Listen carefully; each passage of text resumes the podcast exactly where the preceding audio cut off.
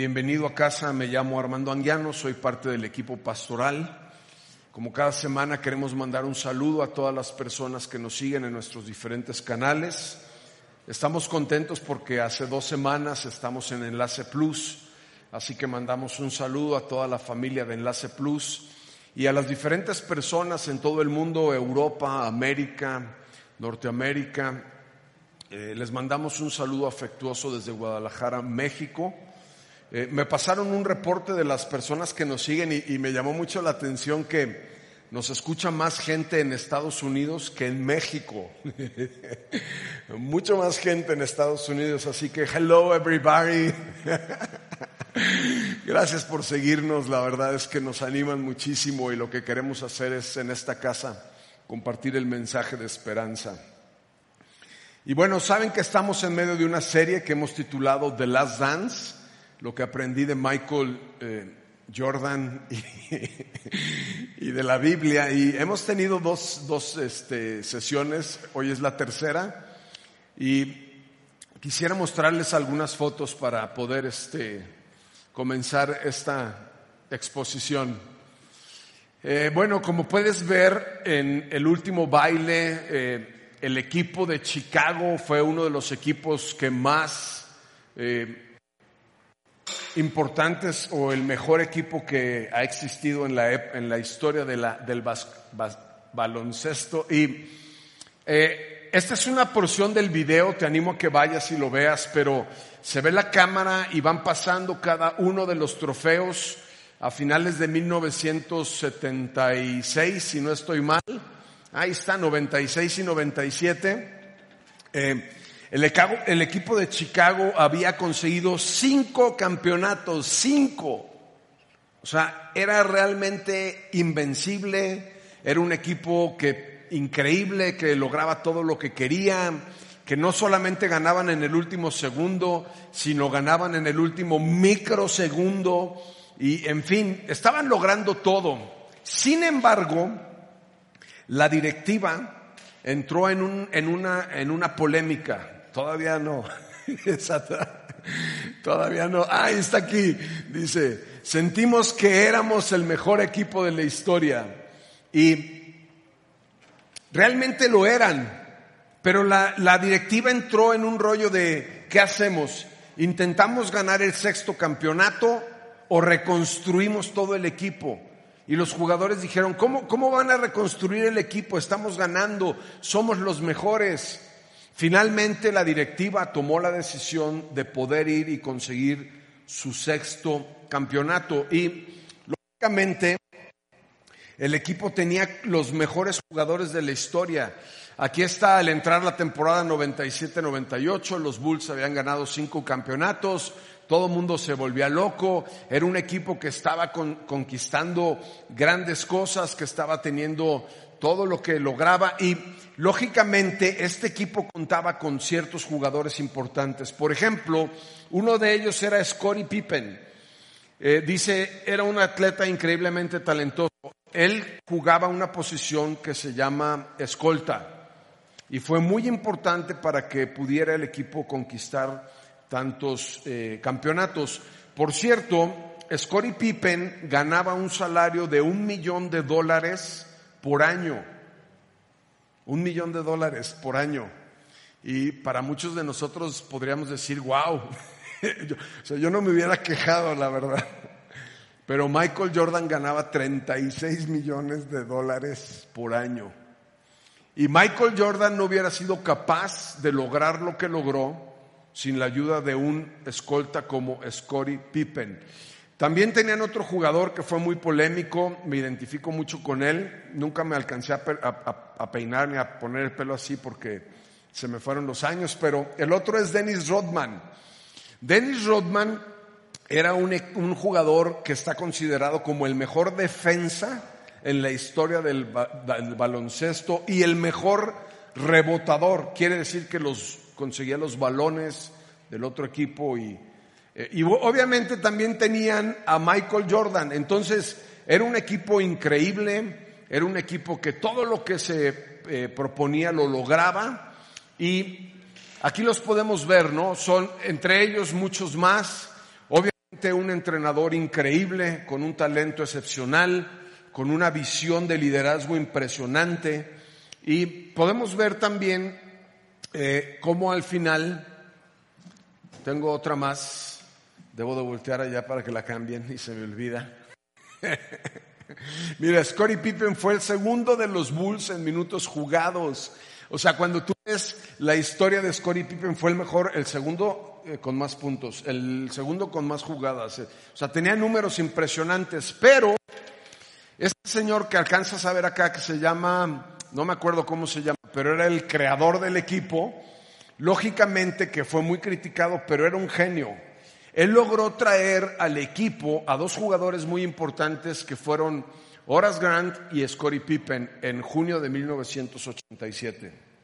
Ahora, lógicamente cuando ves la serie y ves a los jugadores y los entrevistan, aún jugadores de los otros equipos, todos admiraban a los Chicago Bulls, todos admiraban a Michael Jordan. En otras palabras, todos hubieran deseado ser parte de este equipo. Todos hubieran querido jugar en este equipo. Piensa en esto. Si te hubieran invitado y hubieras sido profesional y te dijeran, hey, queremos que juegues para los Chicago Bulls, yo a lo mejor hasta hubiera pagado. No hubiera preguntado cuánto me van a pagar, sino cuánto hay que pagar, ¿no? Pero denme chance. Y la realidad es que los mismos compañeros de Michael Jordan dicen que era una persona fuerte, implacable, agresivo en los entrenamientos y muchos de ellos, dicho por ellos, le tenían miedo. Dicen, es que le teníamos miedo, pero era parte de su equipo, no eran de los otros y le tenían miedo. ¿Qué te quiero decir con esto? Todos ellos participaron en este proyecto porque todos deseaban ser algo más grande que ellos mismos. Todos en esta vida deseamos y anhelamos ser llamados y pertenecer a algo más grande que nosotros mismos. Así que el título de mi mensaje de este domingo es Algo más grande. Quisiera orar y pedirle al Espíritu Santo que nos hable más el día de hoy Espíritu Santo, gracias por el tiempo que nos permites compartir. Gracias porque hoy podemos venir a esta casa, como lo decía Aris. Tenemos vida y tenemos salud para poder exaltar tu nombre. Señor, te pedimos que mientras hablo, les hables a muchos en su vida particular. Y Señor, oro por una impartición de tu Espíritu Santo que nos transforme, que nos llene, que nos renueve, Señor. Todos queremos ser parte y fuimos creados para algo más grande y hoy te pedimos en tu nombre, Jesús, que nos hables. Y bueno, como te decía, el título del mensaje es algo más grande. Todos queremos ser parte de algo más grande. Fuimos creados para algo más grande. Tú y yo fuimos creados para cosas grandes. Muchas veces el problema es que no sabemos cuál es nuestro propósito aquí. Y cuando tú y yo entendemos que parte de nuestro propósito es ser la iglesia, y que la iglesia no es un auditorio, que la iglesia no es un lugar al que vamos los domingos, sino la iglesia es un grupo de personas por la cual Cristo Jesús entregó su vida en una cruz. Podemos cambiar un poco nuestra forma de verlo. El diseño de Dios fue que nos creó para que pudiéramos ser parte de algo más grande. Y la iglesia es la esperanza para este mundo. La iglesia es la esperanza para este mundo. Creo que hoy en día, más que nunca, la iglesia tiene un lugar especial en el mundo. La iglesia es algo que nos permite a ti y a mí sentirnos importantes y parte de algo mucho mayor y más grande. Ahora, fuiste creado con cinco propósitos primordiales dentro de la iglesia. Tú y yo fuimos creados, la, historia platica que Dios creó al hombre en Génesis, que lo hizo a su imagen y semejanza, y Él ha depositado cinco cosas por las cuales tú y yo estamos aquí durante esta temporada. Tenemos un propósito eterno, pero también tenemos un propósito para esta tierra. Y creo que el propósito de nuestras vidas trae mucho sentido cuando estamos en medio de temporadas difíciles. Lo primero por lo cual fuiste creado fue para adorar a Dios. El primer propósito por el cual fuiste creado es para adorar a Dios. El segundo propósito por el cual fuiste creado es para pertenecer a una familia, para ser parte de una familia mundial, grande, increíblemente regada por todo el mundo. El tercer propósito es que Dios quiere que seas su discípulo, discípulo de Jesús. El otro propósito por el cual fuiste creado es para que tu vida tenga un significado de servicio para que puedas servir a Dios y servir a, las, a los demás. Y otro de los propósitos, el último que voy a compartir hoy, es que fuiste creado, escuche bien suegra si me está viendo en la casa en este momento, fuiste creado para llevar buenas noticias. no fuiste creado para amargar a los demás ni para molestarlos. Fuiste creado para llevar buenas noticias. La semana, esta semana tuve una cita, me acordé ahorita, tuve una cita en, una cafetería en donde tenemos un par de socios y en el momento en el que nos juntamos, buenos días, bienvenidos, saludo japonés con nuestros cubrebocas. Entonces, lo primero que dijo uno de ellos, prohibido malas noticias, prohibido malas noticias. Fuimos creados para dar buenas noticias. Ahora, en la historia de la iglesia que está en Hechos, capítulo 2, verso 41 en adelante, estos elementos que te acabo de, de mencionar están ahí. La iglesia tiene un modelo con estos cinco propósitos. Tú y yo fuimos salvados por Jesús para pertenecer a su iglesia, para ser parte de su familia y para que nuestra vida cotidiana podamos expresar estos cinco propósitos. Y dice lo siguiente la escritura, los que creyeron, los que, los que creyeron, lo que Pedro dijo, fueron bautizados y sumados a la iglesia en ese mismo día, como tres mil en total. En medio de lo que está pasando en la pandemia, más o menos según los datos que yo he recibido, unas 30 mil personas por semana están aceptando a Jesucristo. Estamos teniendo la cosecha más grande en la historia de la iglesia. Más adelante la escritura dice en el siguiente versículo,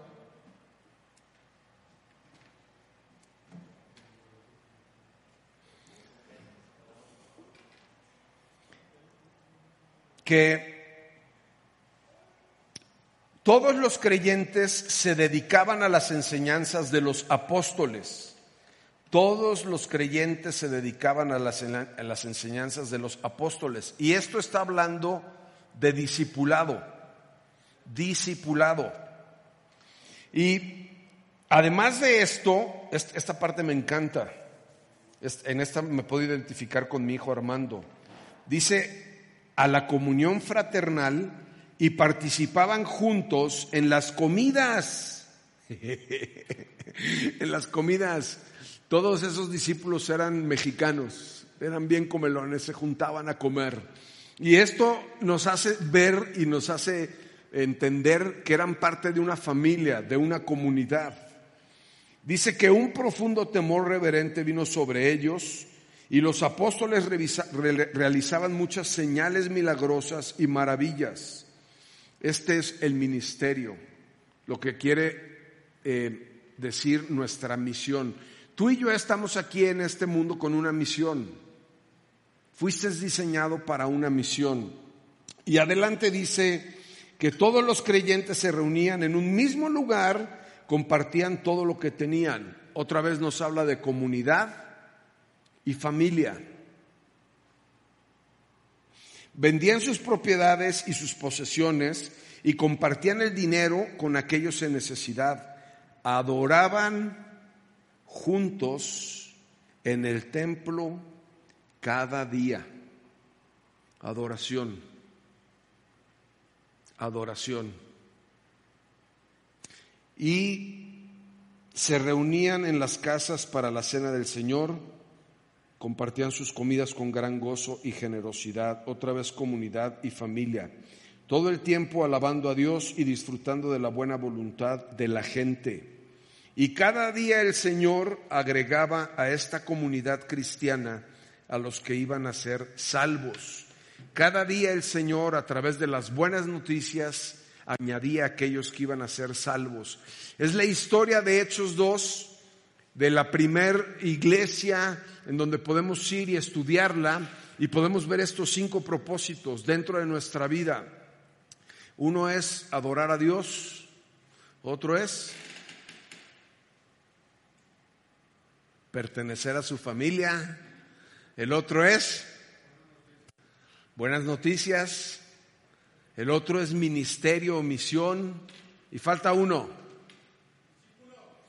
discípulos, eso. Tú y yo fuimos llamados y formados y creados para algo más grande que nosotros mismos.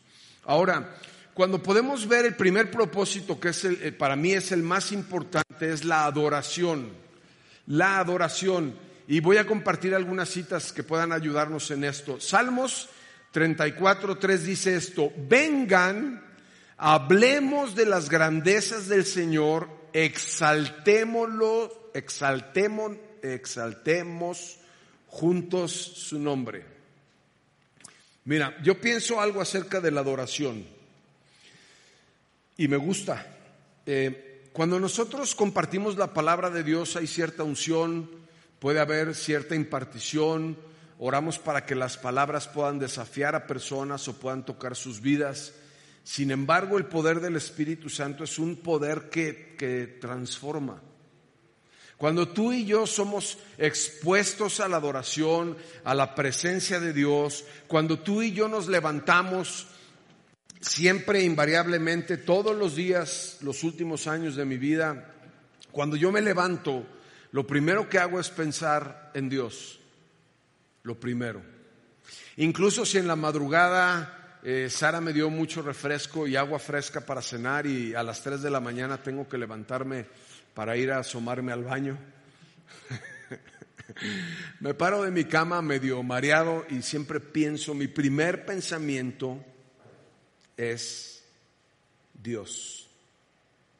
Tú y yo fuimos creados para alabar a Dios. Por eso cuando alabamos a Dios, cuando lo reconocemos en medio de nuestra vida, cuando tenemos una vida en donde es lo número uno, lo primero en nuestra mente, en nuestro corazón, podemos vivir de una forma diferente.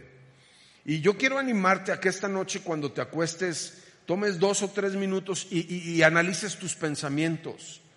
¿En qué estás dedicando más tu energía de tu pensamiento? ¿En las preocupaciones? ¿En las deudas? ¿En el coronavirus? Eh, ¿En tu novia que no te pela? ¿O realmente estás dedicando tu mente en su mayor parte a reconocer a Dios, a alabarlo? Alabar a Dios transforma nuestras vidas y nos permite que podamos vivir con paz Ahora, el segundo punto, y tengo una cita, es que lo segundo para lo cual fuimos creados fue para pertenecer a la familia de Dios.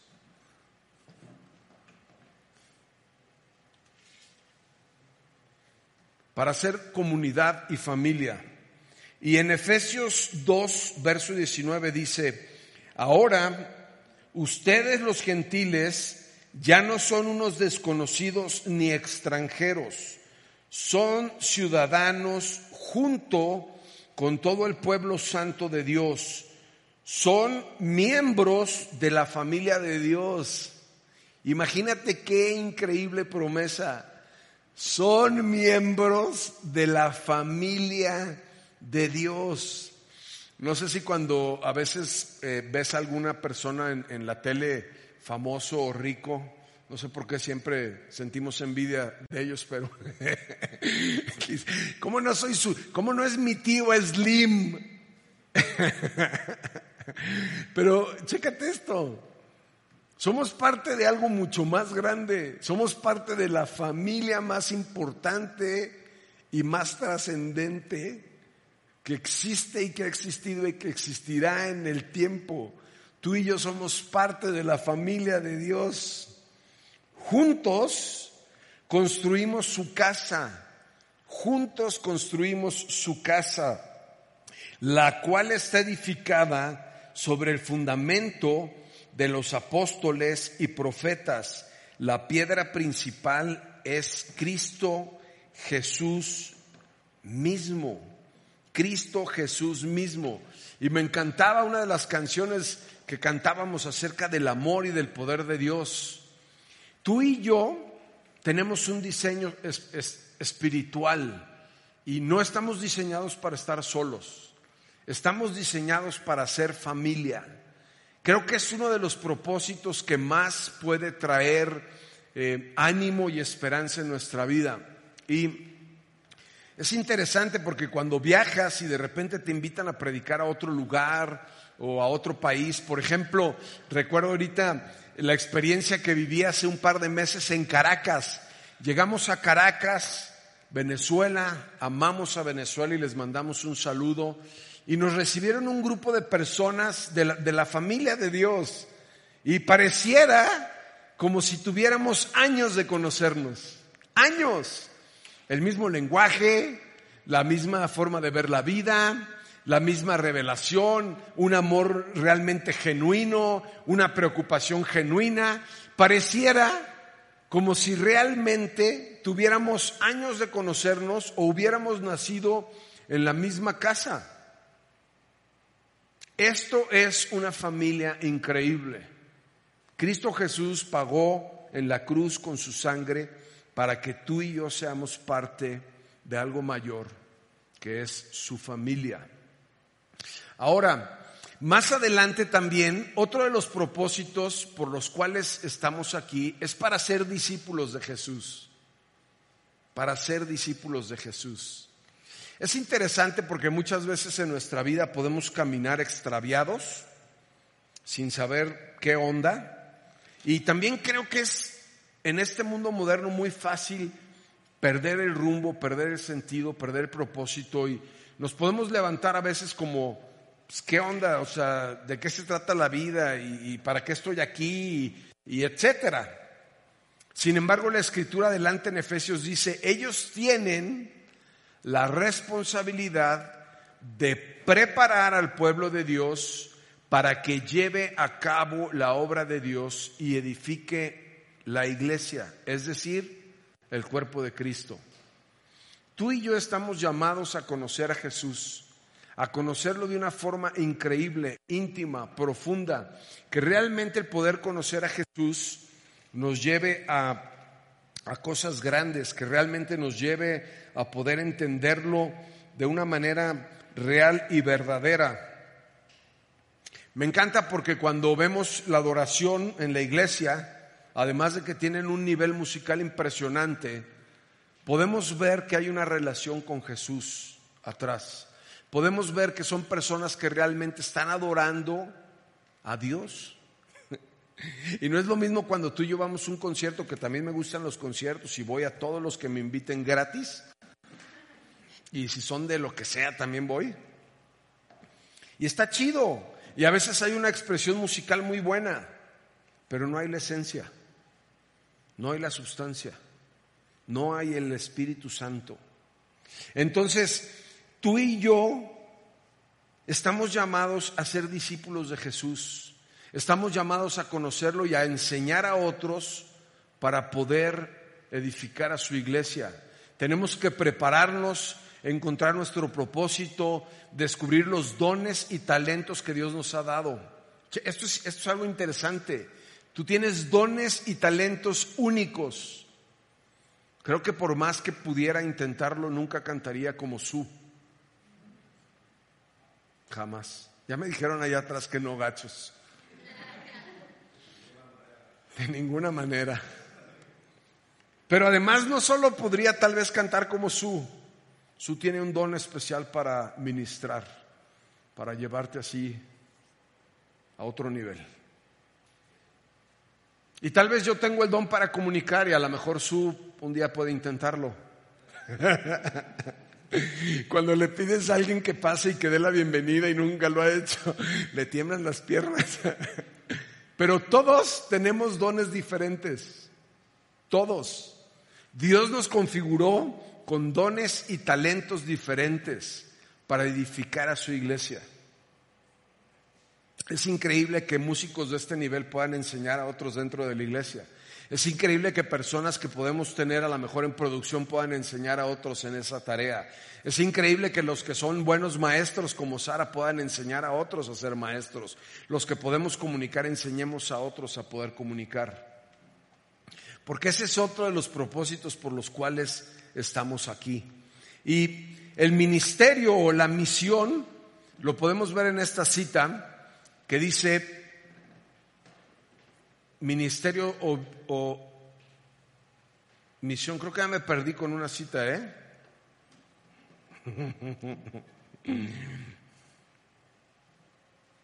discipulado.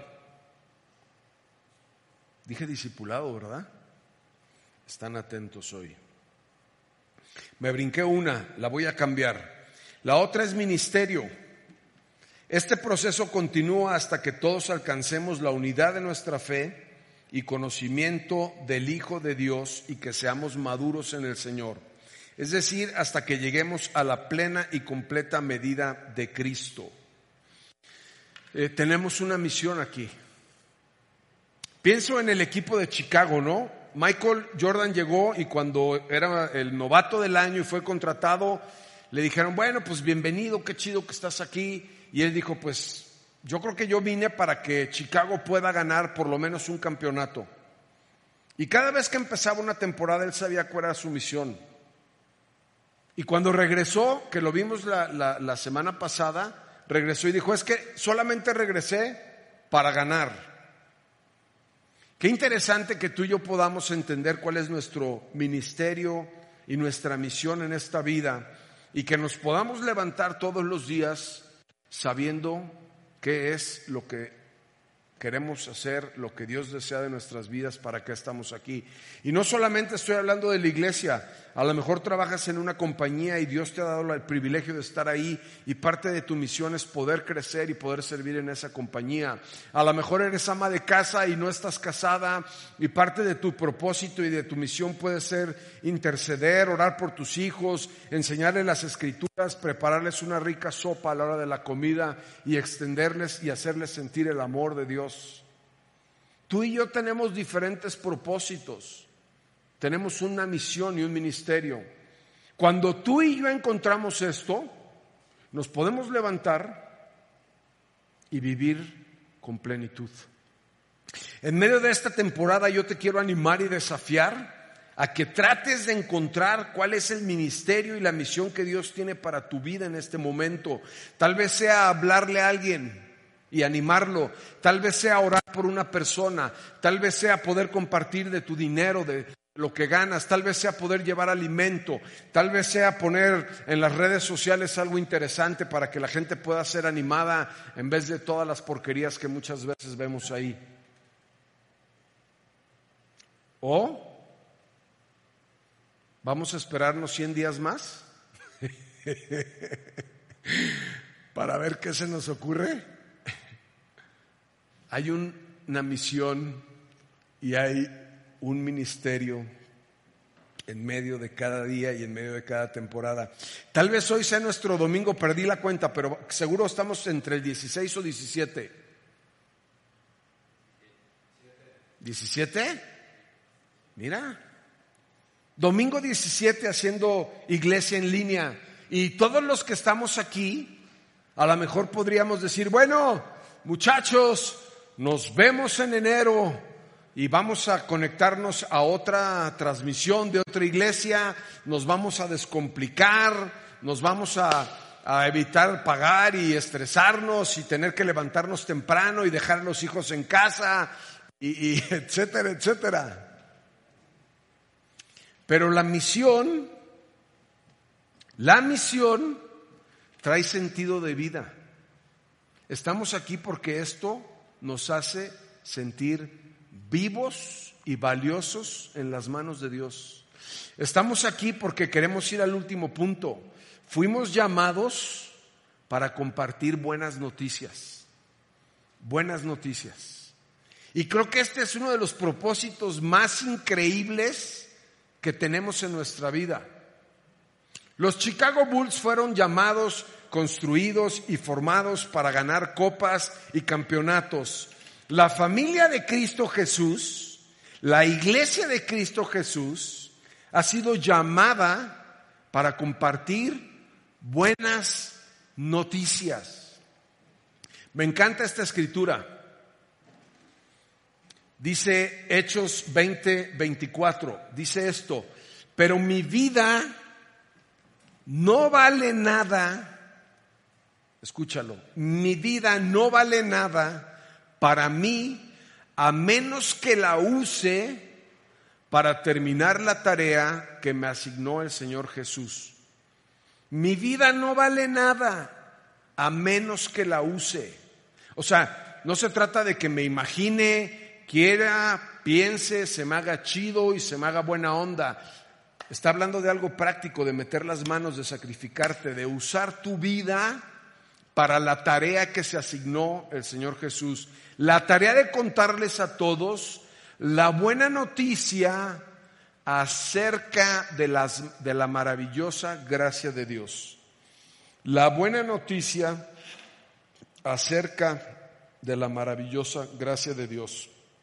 Y como iglesia hemos tomado la decisión de compartir buenas noticias. y, yo he sido un poco criticado de repente porque... Eh, porque a veces no, no, le pegamos duro a la gente o sacamos y, ¡eh, pecado! y esas ondas, ¿ya sabes? O porque no nos amargamos y, compartimos cosas de, de aquí arriba.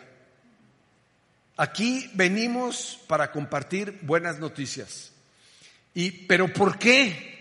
No es que yo sea muy inteligente, te confieso. Es que lo aprendí de Jesús. Y me acordé esta mañana de la historia cuando la mujer es descubierta en adulterio y la llevan delante de Jesús para apedrearla. Y muchas veces la familia de Cristo Jesús es lo que hacemos. Pa, pa, tirar piedras, ¿no? Condenar a las personas, juzgarlas.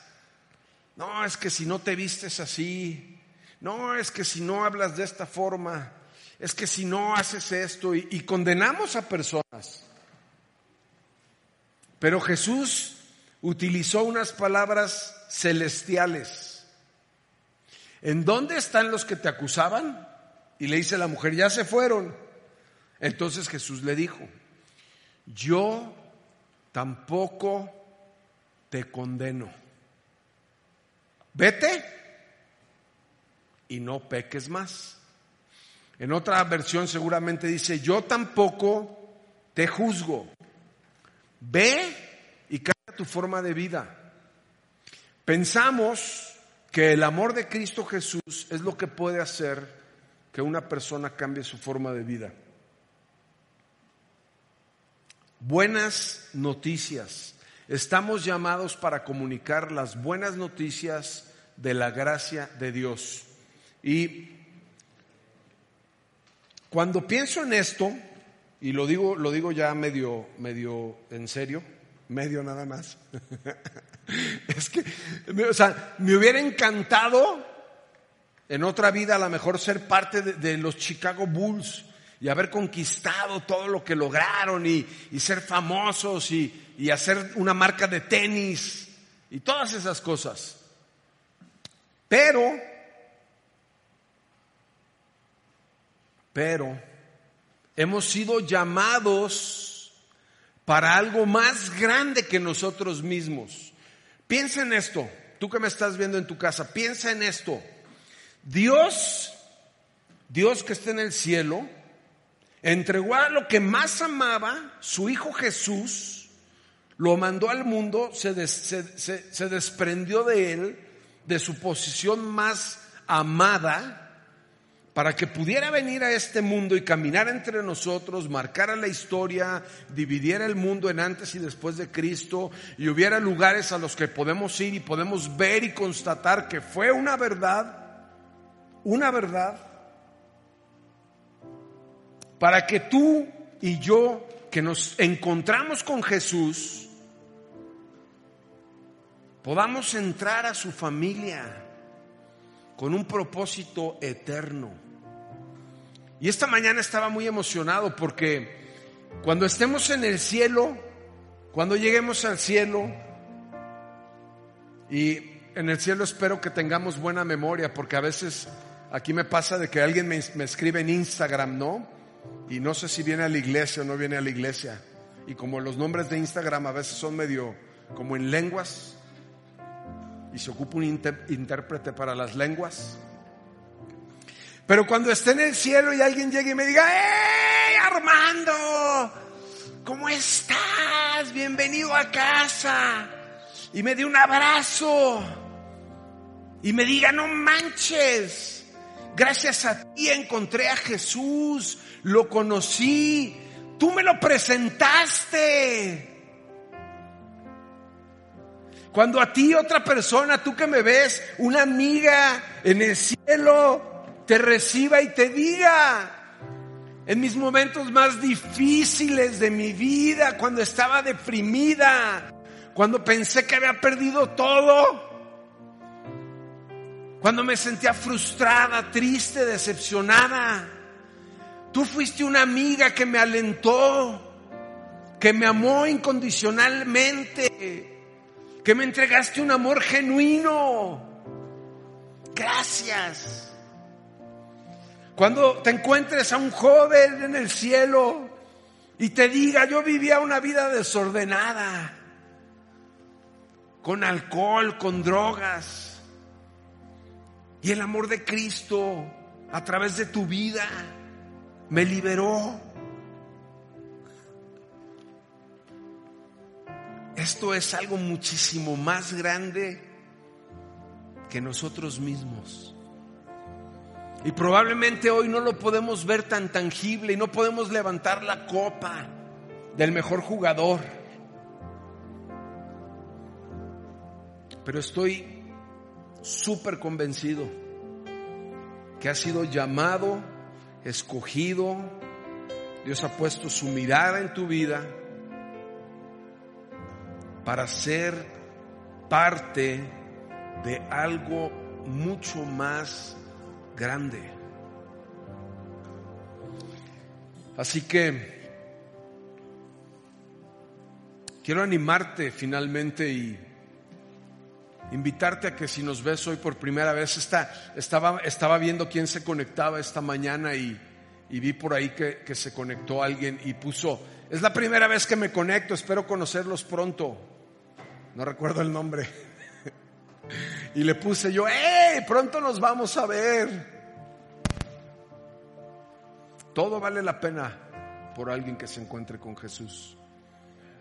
Así que si tú estás viendo esto por primera vez y quieres entregarle tu vida a Jesús, quieres ser parte de esta familia como lo leí en la primera escritura, lo único que tienes que hacer es creer en Jesús. Y quiero guiarte con esta oración. Puedes repetir después de mí, Señor Jesús, te doy gracias por morir en la cruz. Te doy gracias porque no te reservaste nada. Hoy entiendo que a través de tu, de tu sacrificio, si lo creo y lo acepto, puedo pertenecer a tu familia.